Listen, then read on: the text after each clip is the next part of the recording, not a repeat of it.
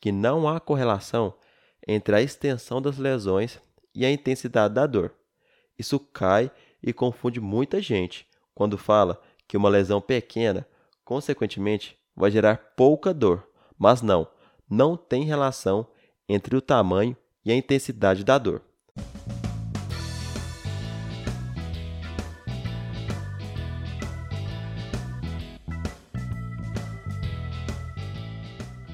Fala galera, meu nome é João Pedro Santos. Está começando mais um Aprovado Cast, o podcast do Aprovado na Residência. Hoje iremos bater um papo sobre exatamente aquilo que você precisa saber para sua prova de residência médica.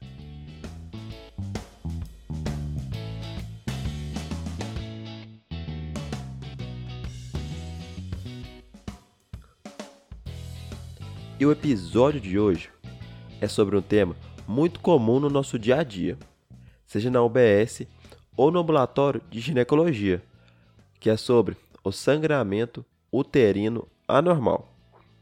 E para começar o episódio, eu vou dividi-lo em três partes, sendo que a primeira é sobre as diferentes causas de sangramento de acordo com cada faixa etária.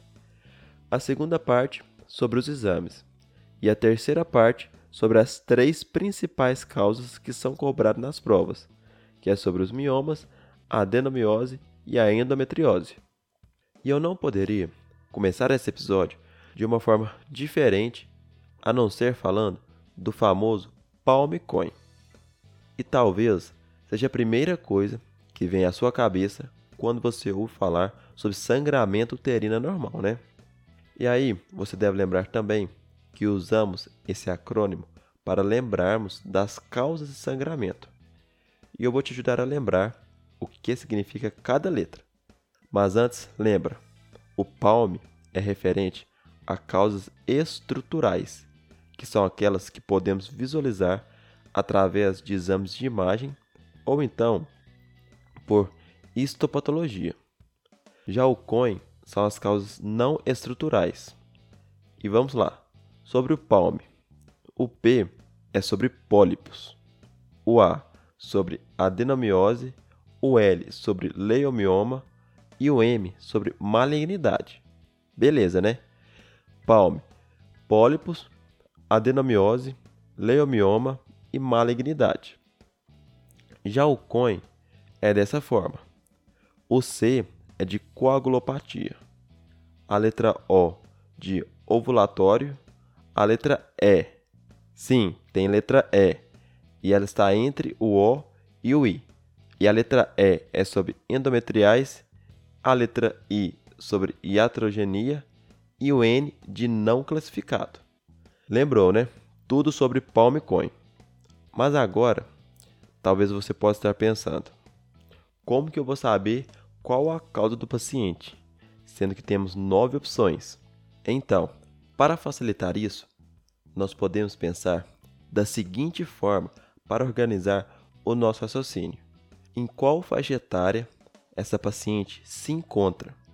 Se é no período neonatal, na infância, na adolescência, na vida adulta ou no período pós-menopausa.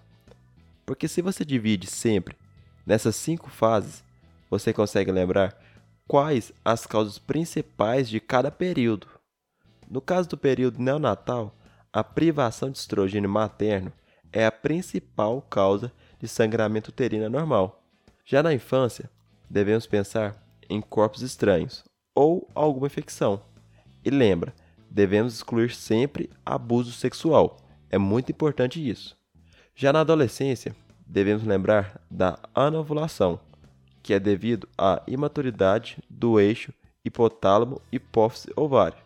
E nessa faixa etária já temos que pensar também em gestação. E na fase adulta é um pouco parecido, porque pensamos também em anovulação e em gravidez. Mas temos que lembrar também sobre neoplasias e também das infecções. E sobre o período pós-menopausa, temos que ficar atento às informações que as questões nos oferecem porque você sabe como o GO é, né? Cheio de divergências. Mas algumas bancas costumam utilizar como base o livro Beric e Novax. de ginecologia.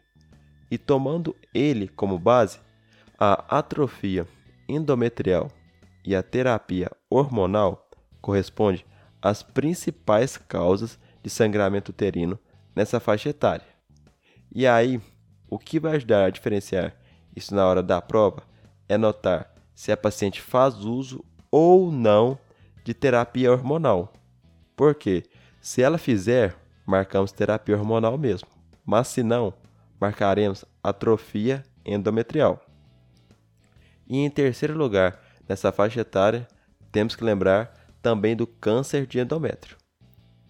E agora viu que dividindo as causas por faixa etária é algo mais fácil e lógico, mas se você tiver ficado na dúvida ainda, volta ao episódio e escreve uma por uma, para você ver que não é tanta coisa assim. Vai te ajudar muito. E outro ponto importante é sobre o diagnóstico que podemos fazer através da anamnese, do exame físico. Ah, lembra do exame especular nessa parte do exame físico, hein? E também podemos utilizar alguns exames complementares. E é seguindo o mesmo raciocínio. Sempre lembrar das principais causas por faixa etária. Porque temos vários exames, como beta-HCG, esteroscopia, ultrassom transvaginal e hemograma. Mas, logicamente, nós não iremos pedir um beta-HCG para uma paciente que está em pós-menopausa, né? E nem para um recém-nascido. Por isso, é importante solicitar cada exame de acordo com a necessidade daquele paciente. E um exemplo que cai muito é: se for uma paciente idosa que você está pensando em câncer de endométrio, aí nessa situação, o ideal é solicitar o exame padrão ouro para avaliar a cavidade uterina, que é a histeroscopia, porque você vai conseguir visualizar de forma direta e ainda coletar material para estudo histopatológico através da biópsia dirigida. E aí, beleza, você já ouviu as principais causas e as formas de diagnóstico. Mas como que isso é cobrado de você nas provas? Então, agora eu vou falar sobre os três tópicos mais importantes desse episódio que é o que mais cai disparado, que é sobre os miomas, sobre a adenomiose e, por último, sobre a endometriose.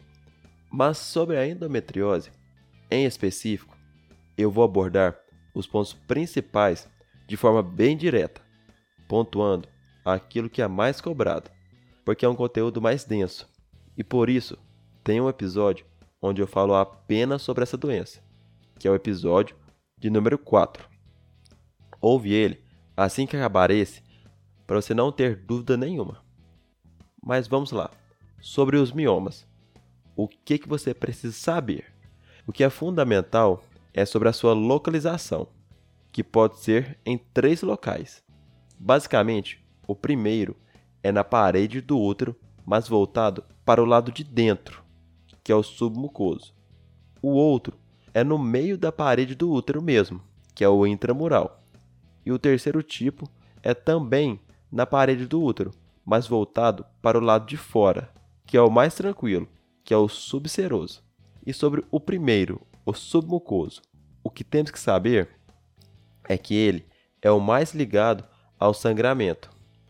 Como ele possui uma íntima relação com a mucosa endometrial, é a forma que mais provoca hemorragias. E sobre a infertilidade, não há um consenso sobre isso.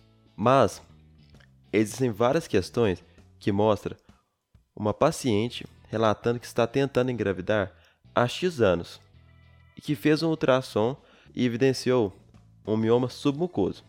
E a resposta é optar pela sua retirada. E sobre o segundo tipo de mioma, que é o intramural, é um pouco parecido com o anterior, mas nesse caso, como ele está entre o subseroso e o submucoso, o sangramento não é tão comum quanto no submucoso, mas ainda pode ter.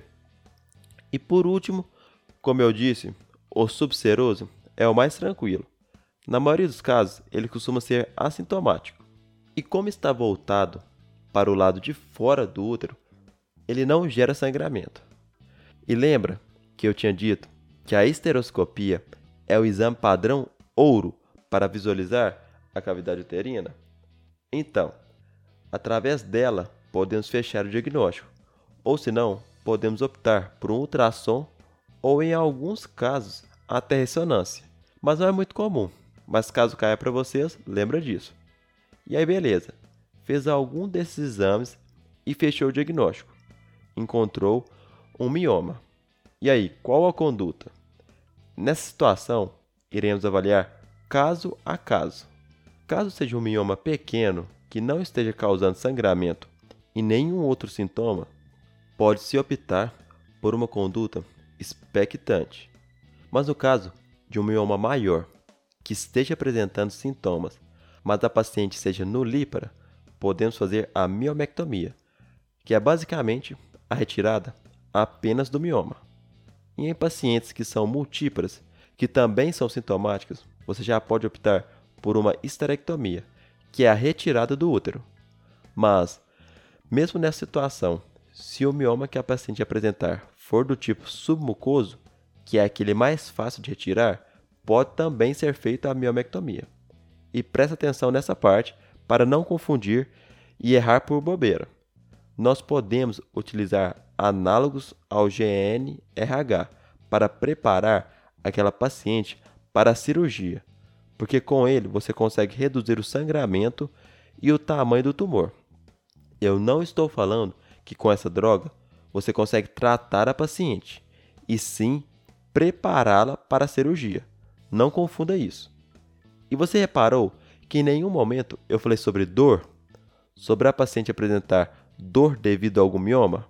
Então, em alguns casos, o tipo subseroso pode gerar uma compreensão, mas isso é descrito mais só em livros, eu nunca vi cair nas questões. Porque quando cai sobre dor, costuma falar sobre o nosso segundo tópico, que é a adenomiose, que é basicamente um útero com aumento de volume devido à presença de glândulas endometriais dentro do miométrio.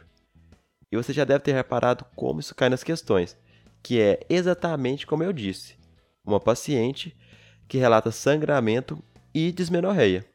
E para confirmar o diagnóstico, pode ser através do ultrassom ou com ressonância magnética, que vai mostrar a zona juncional mioendometrial maior que 12 milímetros.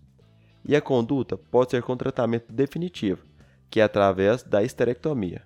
Mas, para as pacientes que desejam manter a fertilidade, pode-se utilizar outras formas alternativas, como o DIU de progesterona, análogos ao GNRH ou ablação do endométrio. E abordando agora sobre o terceiro e último tópico desse episódio, que é sobre a endometriose. Mas lembra de ouvir o episódio de número 4, onde eu falo detalhadamente sobre essa patologia. Mas, de forma resumida, a paciente costuma se apresentar com uma clínica diferente das anteriores, com mais sintomas como dismenorreia, dor pélvica, infertilidade e dispareunia. E aí já pensamos em endometriose. E para confirmar, lembra que o exame padrão ouro é a laparoscopia? Então, mas nem sempre é necessário ser realizado um exame invasivo como esse para confirmar o quadro, sendo que podemos diagnosticar através de ultrassom e da ressonância também. E após confirmar o diagnóstico, o tratamento inicial é clínico, através de pílula combinada ou análogos ao GNRH ou progesterona. Mas o melhor tratamento é através da cistectomia, que é a retirada de toda a cápsula.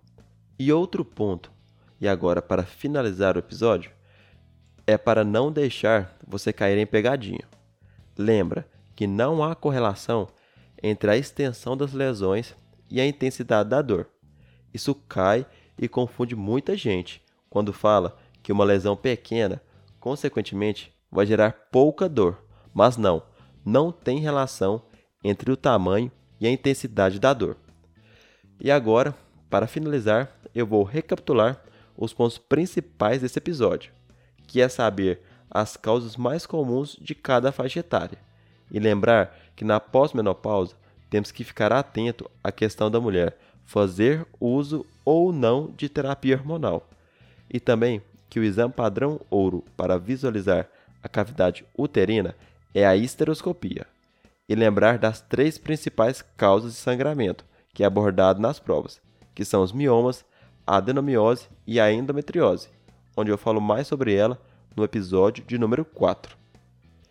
E no mais, galera, é isso. Com o que abordei hoje, vocês conseguem realizar grande parte das questões sobre sangramento uterino anormal.